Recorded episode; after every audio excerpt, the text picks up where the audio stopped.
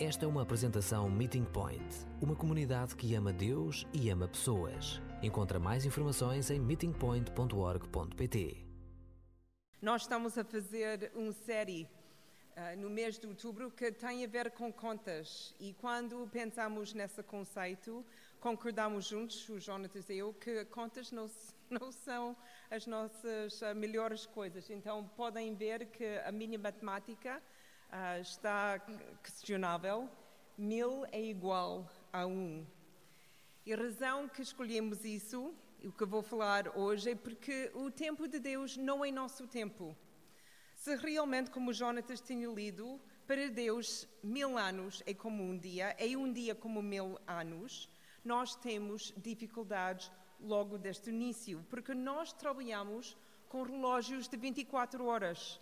Nós temos sete dias por semana. As nossas mesas são entre 28 e 31 dias, constantemente e consistentemente. Para nós, um minuto é 60 segundos. Uma hora, 60 minutos.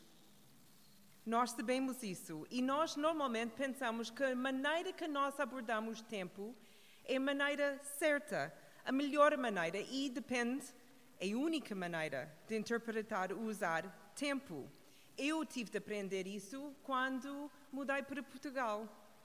Porque o tempo no Canadá é bastante diferente do que o tempo em Portugal. Quando nós temos uma reunião ou um encontro, um jantar marcado para as seis da tarde, eu sabia intuitivamente que tinha de chegar lá 15 minutos mais cedo. Então, na realidade, seis da tarde para um canadiano quer dizer 5 horas e 45 minutos. E eu tinha muitas dificuldades, ah, ou não tinha dificuldades com isso, quando vivi no Canadá. Porque esta é a regra geral. Todas as pessoas que eu conhecia, com quem trabalhei, com quem convivi, sempre chegaram pelo menos 15 minutos de antecedência de qualquer encontro.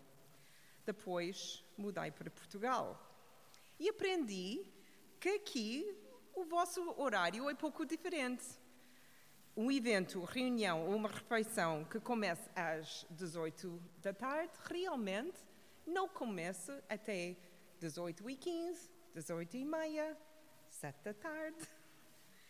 Então tinha de pensar e aprender que o vosso 6 da tarde é pelo menos 6 e 15. Durante dois anos, os meus primeiros dois anos em Portugal, Sentei-me muitas vezes em salas vazias, na hora marcada para qualquer reunião. E cada minuto que passava, pensei e fiquei com mais raiva. Eu tinha essa esperança que as reuniões iam começar, se não 15 minutos mais cedo, pelo menos à hora. Então, enquanto os minutos progressaram, eu comecei a pensar, e então, se calhar enganei-me na hora. E depois, pior, se calhar eles não estão interessados que estou aqui a esperar. Se calhar essa é a maneira que os portugueses tratam uns aos outros, com completamente uh, desrespeito. E criei invenções sobre esse mundo horrível de 15 minutos ou mais atrasados. Quando convidei pessoas para a minha casa, durante os primeiros, os primeiros dois anos, ou servi comida queimada, ou servi comida fria porque estava sempre pronto às sete da tarde. Mas às sete da tarde, comida na mesa, fria. Ou ficam no forno, comida queimada. Levou-me 24 anos a trabalhar nesse conceito do tempo português. Ainda não estou totalmente em paz, mas estou muito melhor. Mas o que aprendi com as diferenças do meu conceito, que achei era a única maneira de ver o tempo, que agora percebo que há outras maneiras de ver o tempo, foi bom para mim entender que tenho pelo menos de, de olhar duas vezes e pensar como estou a abordar o tempo, cá em Portugal, mas não só. Também estava a ter dificuldades em compreender, muitas vezes, o tempo de Deus. Por que é que Deus não responde quando lhe pedimos? Porque precisamos de esperar para uma resposta que é tão importante para mim e nós agora. E como podemos confiar num Deus se Ele não responde e algo mau acontece? Mil anos podem ser como um dia para Deus, mas eu não tenho mil anos para esperar. Então qual é a resposta? Se Maria, Marta e Lázaro estivessem aqui hoje, eles também entenderiam tudo o que acabei de dizer e perguntar. Mas com uma perspectiva renovada da razão pela qual o timing de Deus é muito melhor que nós. Há lições que nós não podemos e não vamos conseguir aprender de outra forma, a não ser esperando. Então vamos abrir a Bíblia em João, capítulo 11. E vamos ler os primeiros 44 versículos. É sobre a morte de Lázaro. O homem chamado Lázaro estava doente. Era natural Betânia, aldeia onde viviam também as suas irmãs, Maria e Marta. Maria foi aquele que tinha ungido o Senhor com perfume e lhe enxugará os pés com os cabelos. Desculpa. Lázaro, o doente, era o seu irmão.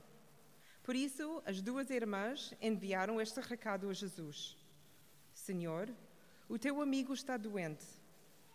Quando Jesus recebeu o recado, respondeu: Essa doença não é de morte, mas sim para mostrar a glória de Deus. Por ela vai, por ela vai Deus manifestar a glória do seu filho. Jesus tinha uma grande amizade por Marta, pela sua irmã e por Lázaro. Mesmo assim, quando recebeu a notícia da doença de Lázaro, ficou ainda dois dias no mesmo lugar. Só depois é que disse aos discípulos: Vamos outra vez para a Judeia. Os discípulos comentaram: Mestra, ainda há tão pouco tempo que os judeus te queriam matar e vais agora voltar para lá? Jesus respondeu-lhes: O dia não tem doze horas? Se alguém andar de dia, não tropeça, porque vê a luz deste mundo. Mas se andar de noite, tropeça, porque não tem luz com ele. E ele acrescentou: O nosso amigo Lázaro está a dormir, mas eu vou acordá-lo. Os discípulos disseram então: Senhor, se está a dormir, é sinal que vai melhorar. Jesus queria dizer que Lázaro estava morto, mas os discípulos julgavam que falava do sono normal. Então afirmou-lhes claramente: Lázaro morreu. Ainda bem que eu não estava lá, pois assim é melhor para a vossa fé. Mas vamos ter com ele. Tomé, conhecendo por gêmeo, disse então aos outros discípulos: Vamos nós também para morrer com o Mestre. Ao chegar a Betânia, Jesus teve conhecimento que Lázaro já estava sepultado havia quatro dias. Betânia fica a uns três quilómetros de Jerusalém. E muitos judeus foram ver Marta e Maria para as consolar da morte do irmão. Quando Marta soube que Jesus estava a chegar, foi ao seu encontro. Entretanto, Maria ficou sentada em casa. Marta disse a Jesus: Senhor, se cá tivesse estado, meu irmão não teria morrido. Mas também sei que quando pedires a Deus, mesmo agora, Ele te concede.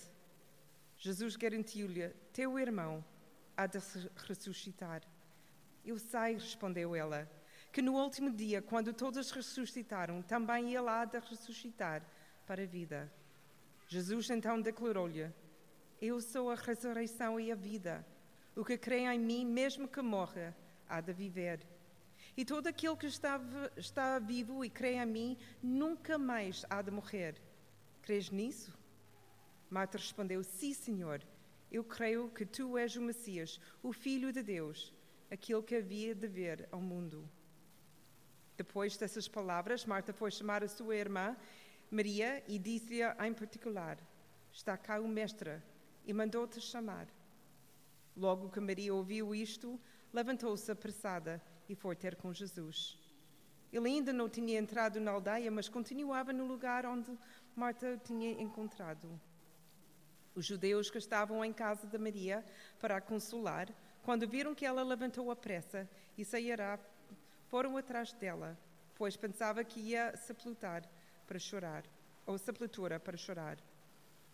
Ao chegar onde estava Jesus, Maria lançou-lhe aos pés, mal o viu e disse: Senhor, se cá estivesses, o meu irmão não teria morrido. Quando Jesus via Maria chorar e os judeus que tinham chegado com ela a chorar também, comoveu-se muito e ficou perturbado. Depois quis saber onde é que o sepultaram. Responderam-lhe: Senhor, vem ver. Nesta altura, Jesus chorou.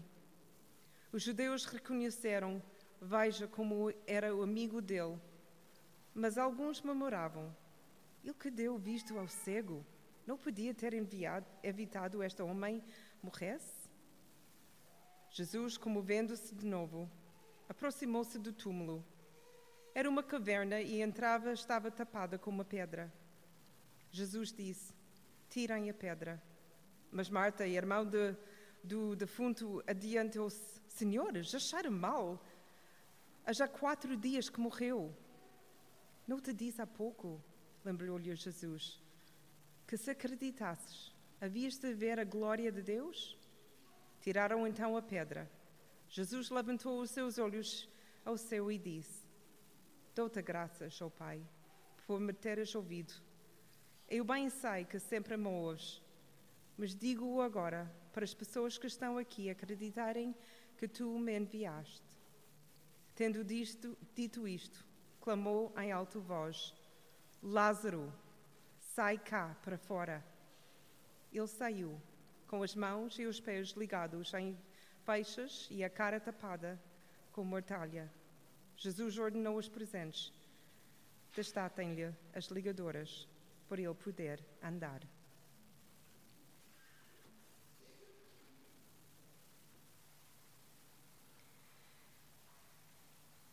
Esperar. Porque temos de esperar? João, muito simpaticamente, dá-nos a primeira razão, provavelmente a razão principal para a razão que nós temos de esperar. Encontramos em versículo 4. Aprendemos a propósito de esperar. Um tema da Bíblia, desde o Gênesis até o Apocalipse, até, uh, até a eternidade, é para que Deus receba a glória. Tudo que nós fazemos na nossa vida é para dar Deus a glória. E para mim, pensar esta semana, se calhar é uma boa maneira de começar cada dia Jesus, acontece o que acontecer hoje. O que peças ou permites acontecer, ajuda-me a glorificá-lo na minha resposta e na minha vida, mesmo que isso signifique que tenho de parar. Dar glória a Deus. Por alguma razão, Jesus, ouvindo a história de Lázaro, sabendo que ele já morreu, sabia que esse era o momento perfeito para ensinar e para mostrar a glória de Deus. Mas João também dá-nos outras razões, outras dicas porque precisamos de esperar. E porque esperar é uma boa adubo para o crescimento da nossa fé e para aprender a confiar. Não sei se vocês notaram em versículo 5, mas esta vez que li, fiquei desconfortável porque não é minha maneira de pensar. Mas versículo 5 diz assim: Jesus tinha uma grande amizade por Marta e pela sua irmã e por Lázaro. Versículo 6. Mesmo assim, quando recebeu a notícia da doença de Lázaro, ficou ainda dois dias no mesmo lugar. Porque Jesus amou essa família ele disse: Ainda não. Tem de esperar eu fiquei incomodada porque não é minha maneira. Quando eu peço ajuda de alguém, a última coisa que quero ouvir é ainda não, tens de esperar. Quando estou em desespero, não ajuda-me, ou na minha cabeça não ajuda a dizer, mas ama-te tanto, tens de esperar. A minha expectativa é se alguém mesmo me ama, eles vão fazer o que estou a precisar, já e agora. Mas aqui Jesus diz, ou, ou João diz, Jesus amava muito Maria, Marta e Lázaro e por isso esperou dois dias. E depois, versículo 15, mais para os discípulos, porque eles precisavam de acreditar. Eles estavam a caminhar com Jesus já há algum tempo, mas ainda havia coisas, tal como nós, na nossa fé, que são difíceis para acreditar. A nossa fé tem de crescer. E como cresce? Esperar. De estar confrontada com alguma coisa que dá-nos incômodo, com alguma coisa que não é habitual entre nós. Nesta passagem há três reações à espera. E todas elas incluem ter fé. Então, esses três grupos ou três pessoas, todas mostram um certo nível de fé, até muito fé. Mas todas elas também têm algo que limita a sua fé. E vamos começar com a Marta, versículo 21 a 27. Esperar provoca uma reação de fé e dúvida. Porque Marta acredita que Jesus poderia ter salvo o seu irmão. Ela tem fé. Ela diz: Se tu tinhas estado aqui, o meu irmão não ia morrer. Mas a acusação fica no ar. Podias e devias ter estado aqui, mas não estavas. Mas ela acaba a sua conversa com Jesus a dizer que, com essa declaração de fé, a sua dúvida está misturada com a sua fé. Ela ainda acredita que Jesus é o Messias. Versículo 24. Marta é muito pragmática. Ela sabe que as pessoas mortas não voltam a viver. Assim, a sua resposta a Jesus, quando ele disse que Lázaro vai ressuscitar, é pensar: sim, no mundo espiritual, na eternidade, claro, vou estar outra vez com meu irmão. Mas não aqui. E Marta queria estar aqui com seu irmão. Essa foi a sua dúvida. Na ressurreição eventual, sim, mas aqui, não. Ela duvidava que tudo seja possível com Deus e Jesus precisava de confrontá-la com a sua dúvida. E ele disse: nada é impossível com Deus, porque ele sabia que sim, na ressurreição todos vamos estar com Deus, mas aqui na terra ela ainda vai ver o seu irmão. Mas ainda tinha de ultrapassar essa dúvida. Depois chegamos a Maria, versículo 32 a 35. Esperar provoca uma reação de fé e raiva, ou irritação, pelo menos. Essa mesmo Maria que estava ao pé de Jesus na sua casa quando Marta estava a tentar servir todos e ficou zangada. E Maria, que queria, escolheu muito bem de estudar, de esperar, de aprender. Agora ela está zangada, é uma outra postura. Ela tem fé suficiente para saber que Jesus poderia ter impedido o seu irmão de morrer. Ela já tinha visto curas e milagres das pessoas doentes. Mas a sua pergunta era: porquê?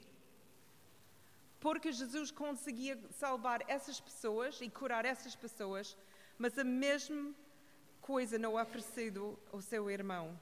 Se Jesus tivesse estado lá, o irmão dela não teria morrido. Agora é tarde demais. E o que eu acho que é fantástico de Jesus, versículo 33 e 34. Em vez de Jesus ficar zangado, frustrado ou irritado com essa resposta, Jesus está profundamente comovido.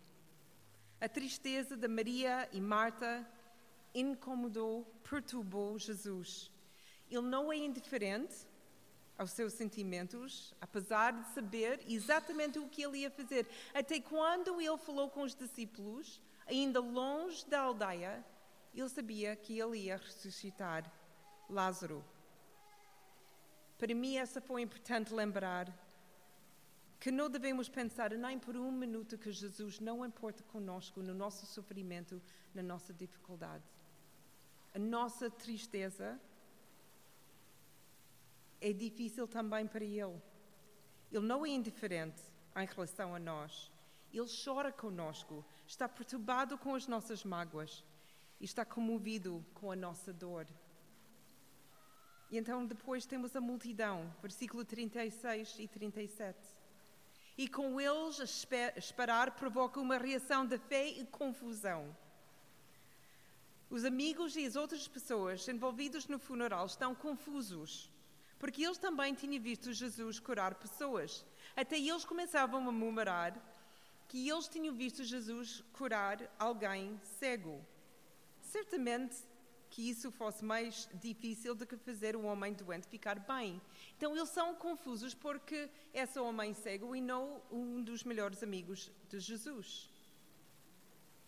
E quantas vezes perguntamos a mesma coisa ou duvidamos a mesma coisa nos nossos corações? Porque eles e não eu? Porque Jesus respondeu as, as suas orações e não está a responder as minhas orações. Colega de trabalho, amigo, irmão, irmã. Porque eles e não nós. A nossa necessidade é menor? Nós não somos tão importantes a Jesus que essas pessoas? Ele preocupa menos conosco do que com eles? E se calhar Jesus está a dizer-nos: Vou responder, mas ainda não. E essa foi a resposta que Jesus deu a esses três grupos: Maria, Marta e a multidão. Ele veio, ele sentiu com eles, eles falaram, ele falou com eles, ele observou, mas a sua resposta foi: durante quatro dias, ainda não. João concluiu essa história como ele iniciou, afirmando a propósito de esperar, versículo 40. Sem relação às irmãs, não te disse há pouco, lembrou-lhe Jesus, que se acreditasses havias a ver a glória de Deus. Mais uma vez, a glória de Deus é o mais importante. Mil é igual a um. O timing de Deus não é o meu timing é melhor. Por quê? Porque o tempo de Deus, ele recebe toda a glória que ele merece. E agora, à medida que avançamos para o nosso tempo de reflexão, a pergunta que sempre fazemos depois de todas as mensagens é igual: O que Deus quer de mim? O que eu, o que é que eu ouvi? E o que é que preciso de fazer? Quando pensei nessas perguntas esta semana, comecei a responder. E aqui são alguns dos meus pensamentos. Primeira coisa que pensei e senti é que Jesus ama-me. E por causa disso, por vezes, preciso de esperar. Até quando é difícil, quando é incômodo, quando não entendo, a sua resposta é: espera. Todas as pessoas da história, Marta, Maria e a multidão, tinha fé. Mas a sua fé era limitada para alguma coisa. Marta era dúvida, Maria era raiva, multidão era confusão. Depois pensei, então, Connie, o que está a limitar a minha fé neste momento? E uma dessas coisas, há outras coisas que está a limitar a minha fé, que Deus vai e consegue responder. Terceira coisa que escrevi, Jesus permite-me questioná-lo. E não quer que eu apenas pense no mundo espiritual, embora que Ele quer também que pense no mundo espiritual, mas também quer que compreenda o que Ele está a fazer aqui e agora. Jesus não, não vale só para o céu. Jesus faz sentido hoje na minha vida atual, carne e osso, 24 horas no meu dia. Jesus é importante. Quarta coisa, Jesus não tem medo da minha ira, nem a castiga. No entanto, Ele também não permite que eu entregue-me a ela. Então, as perguntas, às vezes, que feito com raiva, ainda podem ser boas perguntas e pode demorar muito tempo até que sejam respondidas. E Jesus quer trabalhar nas duas áreas. A minha raiva, porque fico tão zangada com a sua resposta ou não resposta, e a minha necessidade que estou a pedir. Jesus vai esclarecer a minha confusão, mas mais uma vez, no seu tempo. Ficar com confusão pode não ser confortável, mas se calhar eu não estou preparada para ouvir o que ele quer dizer. Sentar e lutar pensar e ceder são disciplinas importantes na minha caminhada da fé. Realmente queria pôr um ponto final ali e sentar e deixar-vos pensar. Mas havia uma coisa que estava sempre na minha cabeça e não conseguia largar, então escrevi também. Escrevi assim: há mais uma coisa, Deus, que me continua a incomodar, que tenho de admitir. No final, Maria e Marta conseguiram o que queriam. Lázaro voltar, voltou a viver. É uma história milagrosa com um final feliz. Mas nem todas as histórias acabam dessa forma. Nem todos os que conheceram e amaram Jesus tiveram uma segunda oportunidade de vida, não no passado e não agora. Homens e mulheres morrem em acidentes horríveis. Terroristas destroem famílias e comunidades. Crianças morrem de doenças nos braços saudáveis dos seus avós. Será porque as pessoas não oraram ou imploraram a Deus para intervir? Será que Deus simplesmente esperou demasiado tempo até fez alguma coisa? Mil é igual a um. É consistente com outra compreensão da realidade por parte de Deus. A vida não termina na morte, é apenas diferente, é eterna. O que ele não responde aqui na terra, ele vai responder na eternidade. Ele não esqueceu nem ignorou as nossas orações e pedidos. Apocalipse capítulo 5, versículo 8, é um versículo importantíssimo a recordar sobre pedir e esperar. E diz assim: quando recebeu os quatro seres vivos e os vinte e quatro anciãos, caíram por terra diante do Cordeiro. Cada um deles tinha uma harpa e taças de ouro cheias de incenso, que são as orações dos santos. As nossas orações são guardadas na sala do trono de Deus, cada uma delas. Enquanto Deus está em tudo trabalhando para o bem daqueles que o amam, que foram chamados de acordo com o seu propósito. Romanos 8, 28. Não há uma oração perdida no céu. Não há uma palavra que Deus não está a ouvir neste momento. Não há uma lágrima que não está sentado nessa taça de ouro, o metal mais precioso do mundo, que está guardada nos mãos dos seus santos para Deus responder. Vou terminar com uma passagem que já lemos antes. 2 Pedro 3, 8 e 9. Queridos amigos, ainda uma coisa que não devem esquecer é que um dia diante do Senhor é como mil anos e mil anos como um só dia. Não é que o Senhor demora a cumprir o que prometeu, como alguns pensam. É paciente convosco, conosco pois não quer que ninguém se perca, mas que todas venham arrepender-se. Amém.